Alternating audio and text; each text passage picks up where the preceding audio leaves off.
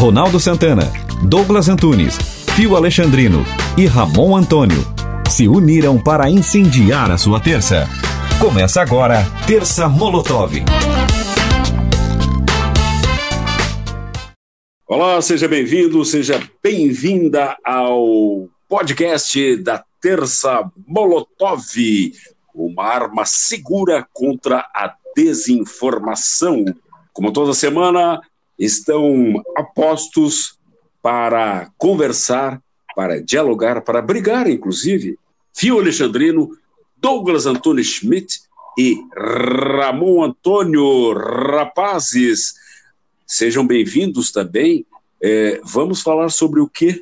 Vamos falar sobre o declínio do Império Romano. Sou mais do declínio do Império é, Otomano. É? Eu acho que o Império Miliciano, na verdade, que está perigo, né? As ah, é verdade. Estão acontecendo, né? É. Atiraram contra tudo e contra todos e parece que os ricochetes estão voltando. É. O é... Miliciano, quando, quando cai a cabeça, nasce outra cabeça, cara. É, é a Hidra? Esse não cai, é a Hidra? não cai nunca. Esse não cai nunca. É a Hidra. a Hidra. Esse não cai nunca. A Hidra de cabeça regenerável. É, é, pois é. Lembram da Hidra? É um dos 12 trabalhos de Hércules. A é. Hidra de Lernos, é isso? Pernos? Como era o nome Não, da. A Hidra faz, faz chuveiro aqui na, em Tubarão. Faz descarga. é, vocês. É, é, infelizmente nós estamos vendo, estamos vendo um, um, um rodopio, um carrossel, quase um carrossel de emoções. Lembra disso? Isso era é o nome de um filme, Carrossel de Emoções. É, que está envolvendo aí é, o governo, a família Bolsonaro, o Frederic Wassef e Queiroz, e mais a, a ex-mulher do Wassef, a mulher do, do, do Queiroz. Quer dizer, é uma confusão, né? Onde é que vocês acham que isso pode levar? Isso vai levar ao fim do governo Bolsonaro.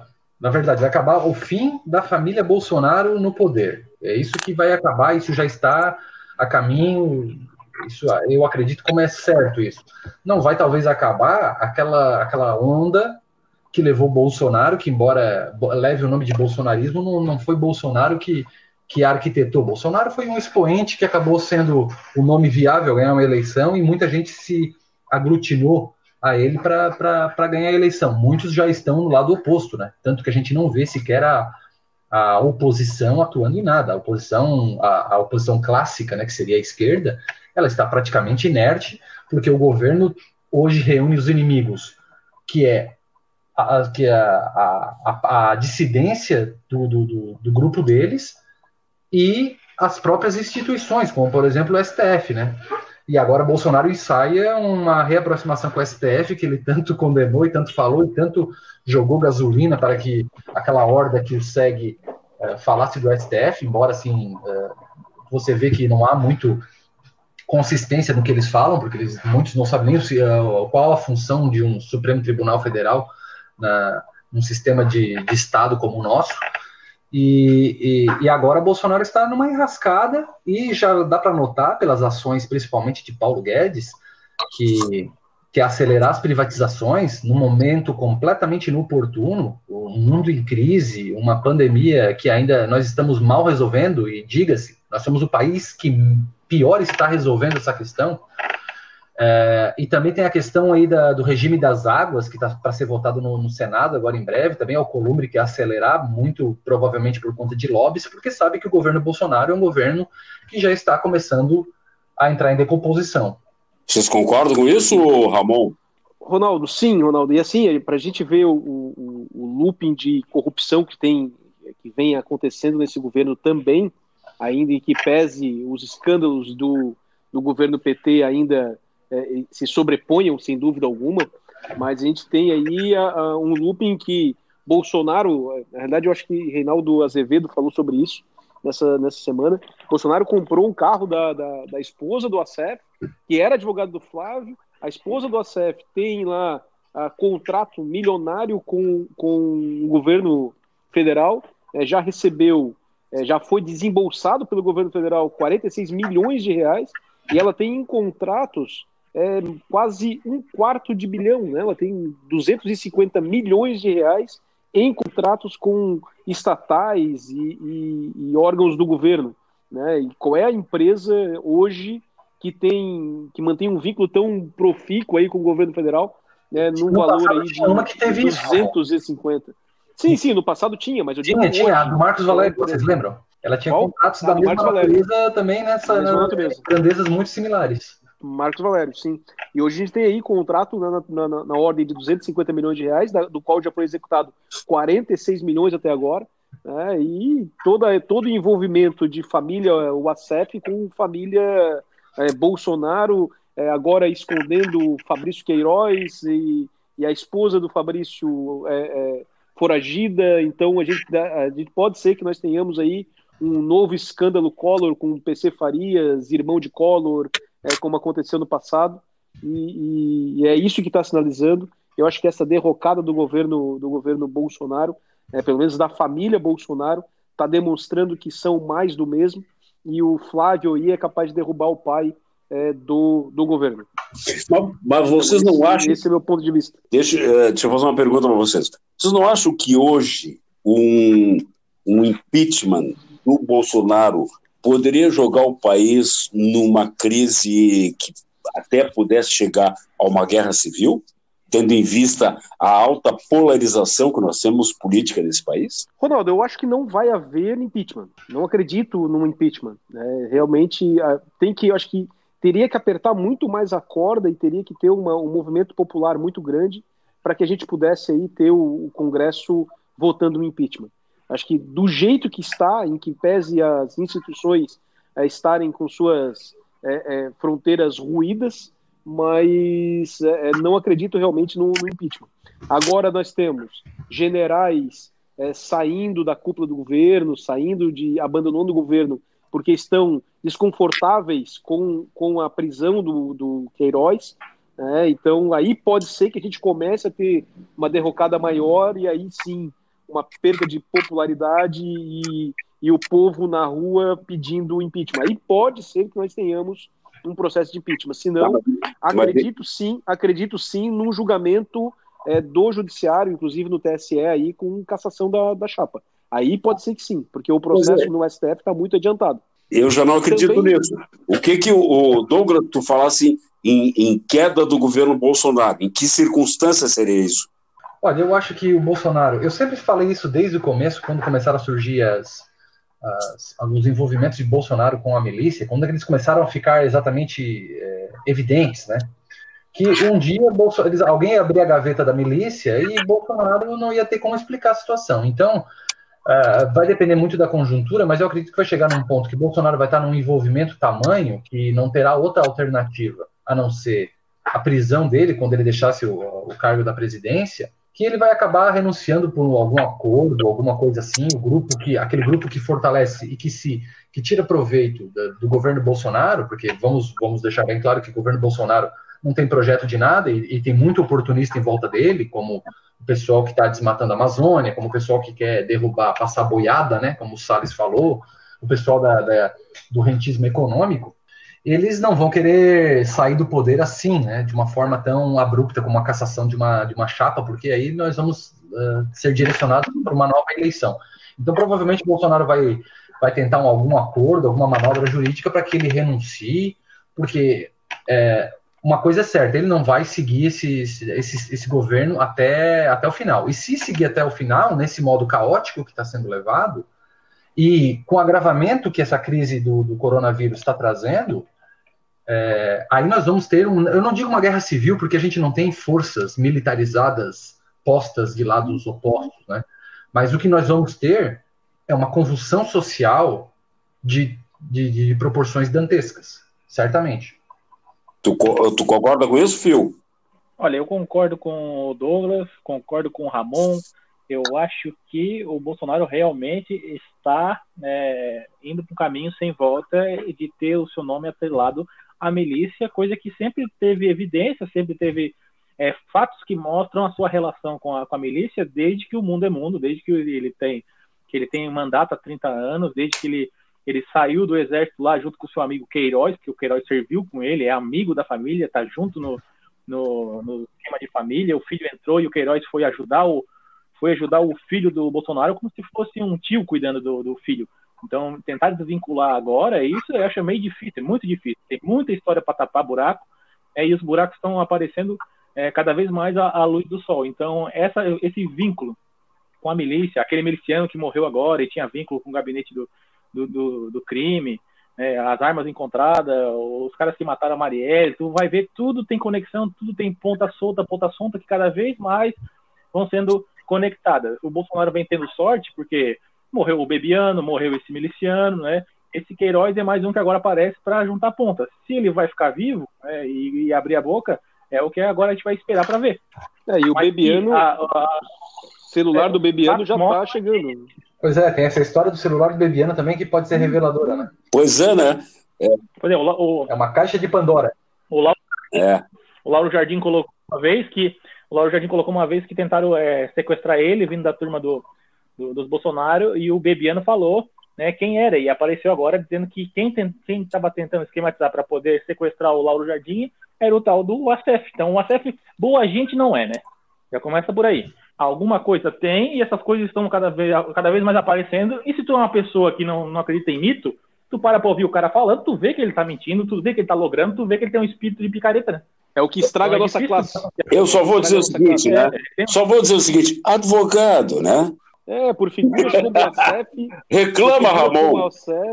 É, mas é, mas é, é, verdade, Ronaldo. Por figuras como o ACEF, a advocacia tem essa pecha de pois ser é. mentirosa, é. de, de, de roubar, de desviar, de ser é, tida em conta e em má conta pela população, é, é. grande, grande parte da população, é por conta de figuras como o ACEF, né, cara? o que é um absurdo. Isso daí é, a, a, a exceção e não a regra, né? Yeah. Mas a, aquela, aquela carinha dele ali não engana, sem dúvida alguma. eu nunca. Ô, Lombroso, faria, o papo de bode da, no, Ronaldo, da novela Tieta.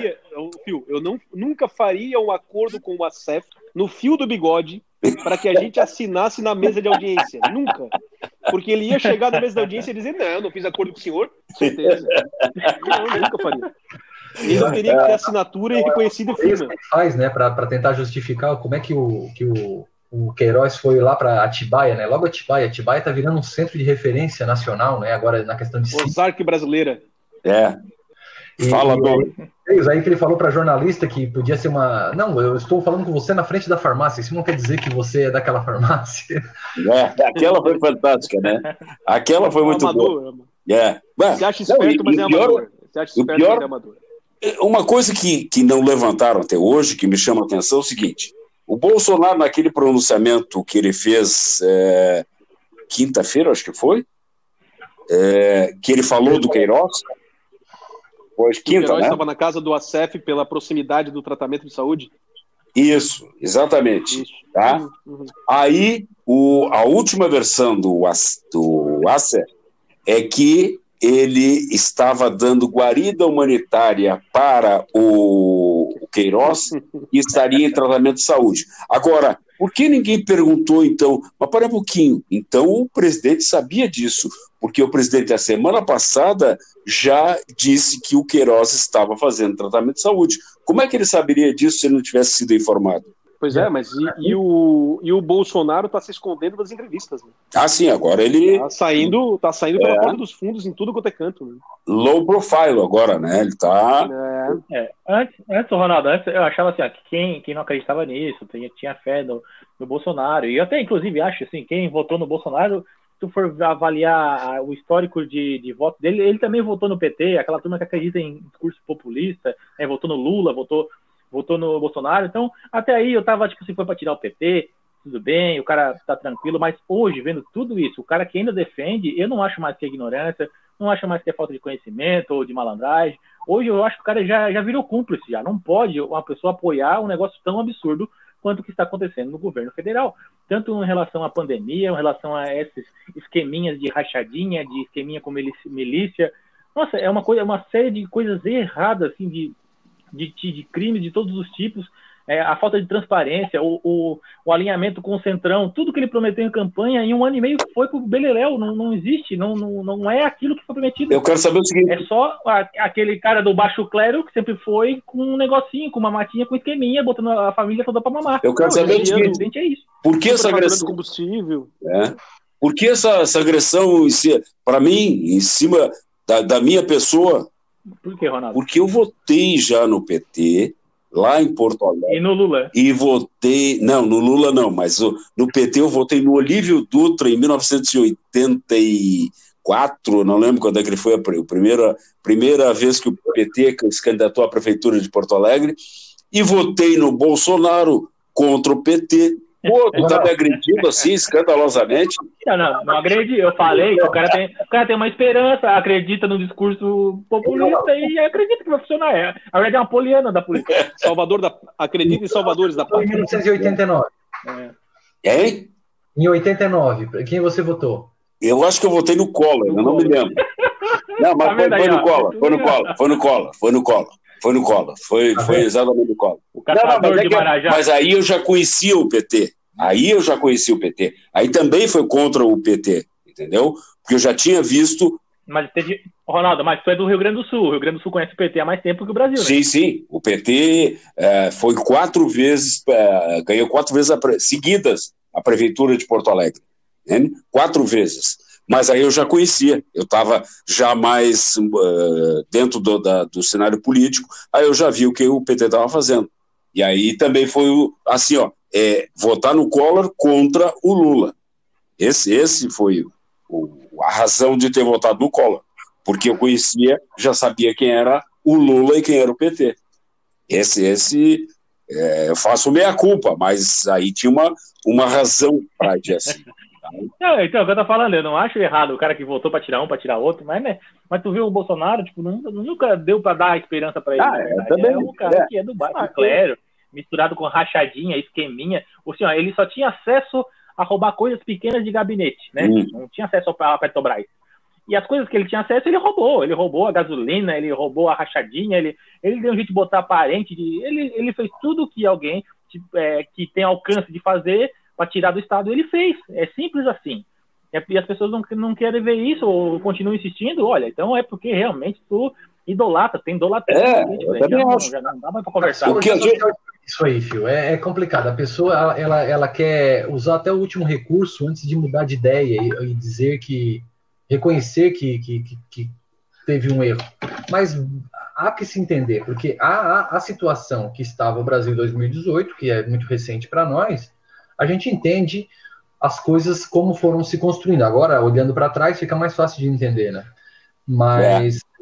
eu, eu, eu, sempre falo isso, pro, principalmente para os meus amigos que são petistas e que, que, que sempre levantam aquela questão: vi, votaram no Bolsonaro para não votar no Haddad. Eu fico imaginando se o Haddad tivesse sido eleito. O PT, claro, o Haddad é uma pessoa que tem muito mais gabaritada do que o Bolsonaro, mas em que ambiente o PT governaria? Será que o PT teria alguma tolerância para governar? Será que o PT Nenhum. vai para a rua qualquer medida mais drástica, como por exemplo agora nessa pandemia? Como é que seria a reação contra, contra o PT? O PT não tem ambiente bom, ia ser tirado do, do governo, seria uma questão de tempo. Sim, sim, sim. E a gente já estaria vivenciando convulsão social. É. Mas eu, olha aqui, ó, é a pergunta seguinte que eu ia fazer para vocês. Vocês acreditam que caso o governo Bolsonaro não chegue ao final Claro, aí entraria, digamos, a não ser que tenha sido, seja caçada a chapa, mas digamos que o Bolsonaro renuncie, que é uma das opções, né? O, o Mourão assumisse, é, que é, após o governo Bolsonaro, 2022, a esquerda voltaria ao poder? Eu penso que não tem ambiente para a esquerda tão cedo nesse país. Então não vejo possibilidade da esquerda, seja uh, PT mais radical, ou seja uma esquerda mais moderada é, ambiente nesse país é, nos próximos nas próximas gestões aí. Não tem não tem ambiente para uma vitória. Ah, pode ser que um dia consiga aí um centro-esquerda é, vencer novamente na, na, no âmbito nacional mas eu acredito que isso não não vai acontecer tão cedo. Phil? Eu acho que tem. Eu acho que tem porque toda a direita possível né e, e poderia tomar lugar do Bolsonaro. O Bolsonaro fez que questão de queimar a reputação de todos eles.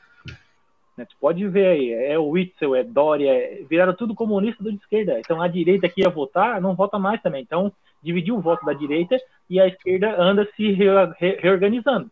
Então, assim, se tiver, eu acho que vai ter uma disputa ainda bem acirrada, ainda direita e esquerda, e ainda com chances da esquerda ganhar, porque ela está se reorganizando enquanto a direita está se desmantelando. Mas uma seria uma centro-esquerda, então? Uma centro-esquerda, bem, bem desconectada do PT. Concorda, Douglas? Eu concordo. Eu tenho, tenho acompanhado alguns movimentos aí. No, no final de semana eu vi que uh, os partidos da esquerda uh, que não orbitam no, no PT, que o PT ele acaba reunindo o PSOL, o PSOL que, eu, que eu acho o PSOL é uma, um grande erro dele ficar orbitando o PT, já que o PSOL foi criado de dissidentes do PT, né?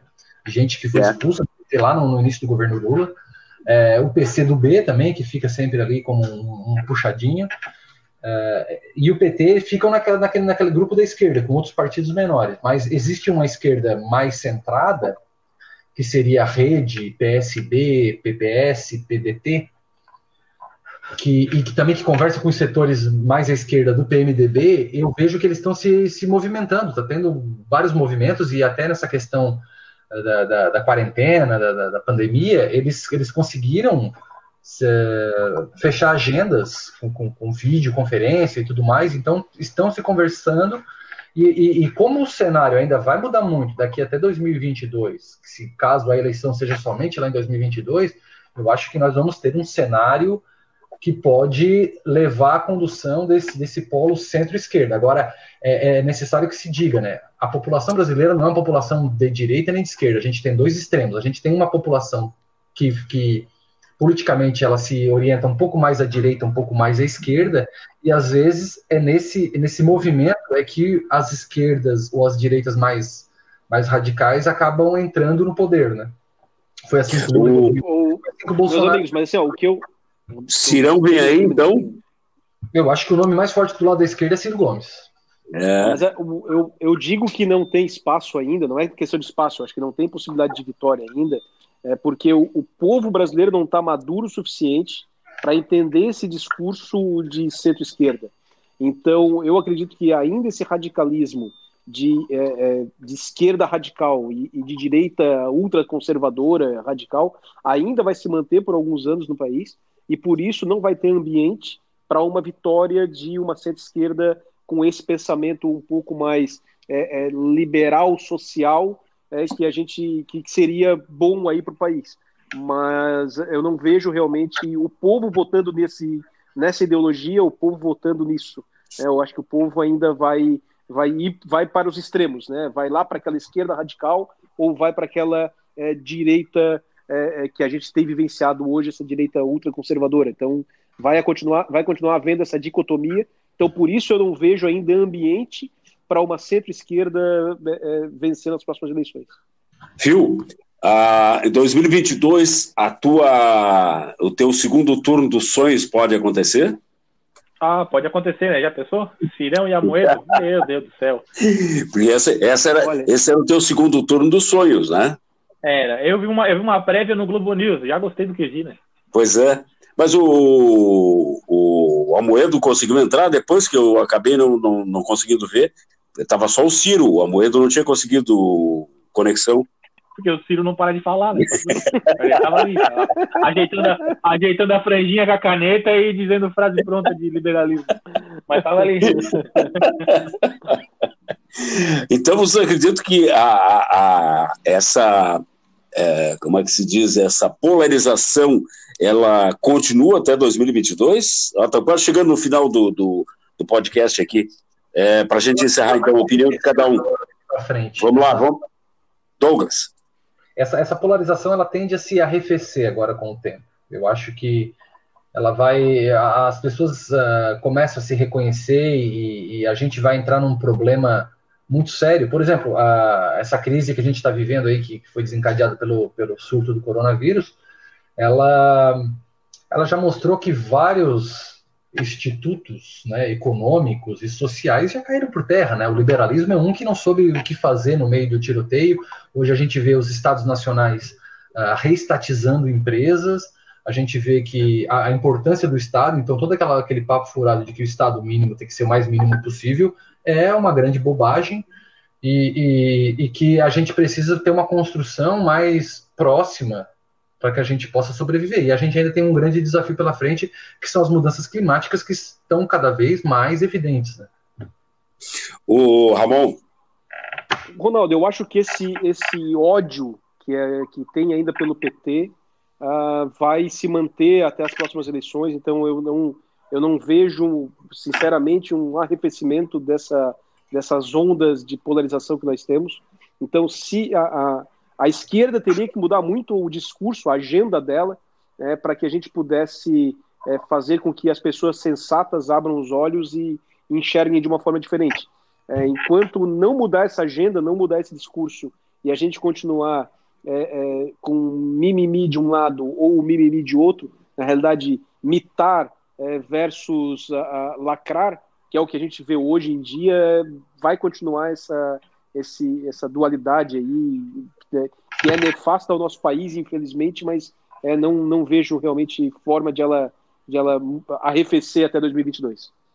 Phil. Então, Ronaldo, eu acho que arrefece porque a turma que fomenta o ódio na internet, que faz essa polarização ser tão feroz, vai estar tá presa até lá. Eu acredito fortemente que essa turma vai estar tá fora do, do cenário e aí vamos diminuir bastante esses discursos que que geram fake news, que geram ódio, que geram é, discussão, é, mentirada, teoria da conspiração, que faz o Brasil estar tá na situação que está hoje. E essa turma aí está sendo caçada hoje, né? E tomara que sejam punidas e estejam fora do, do cenário para que a gente consiga ter umas eleições ganhar. Opa! O fio passou, o que que eu estou fazendo? Estou passando num imã? Não é aqui, não é aqui. Entrou. É aqui também. ah, é tu? Não é tu. Muito bom. Chegamos ao final do podcast da terça Molotov de hoje. Obrigado, Fio Alexandrino, Douglas Antunes Schmidt e Ramon Antônio. Muito obrigado a você que esteve nos acompanhando. Semana que vem, mais um podcast da Terça Molotov. Abraço, até lá. Você ouviu o podcast Terça Molotov. Apresentação de Ronaldo Santana. Participações de Douglas Antunes, Fio Alexandrino e Ramon Antônio. Na técnica Luan Delfino. Produção de Reginaldo Osnildo.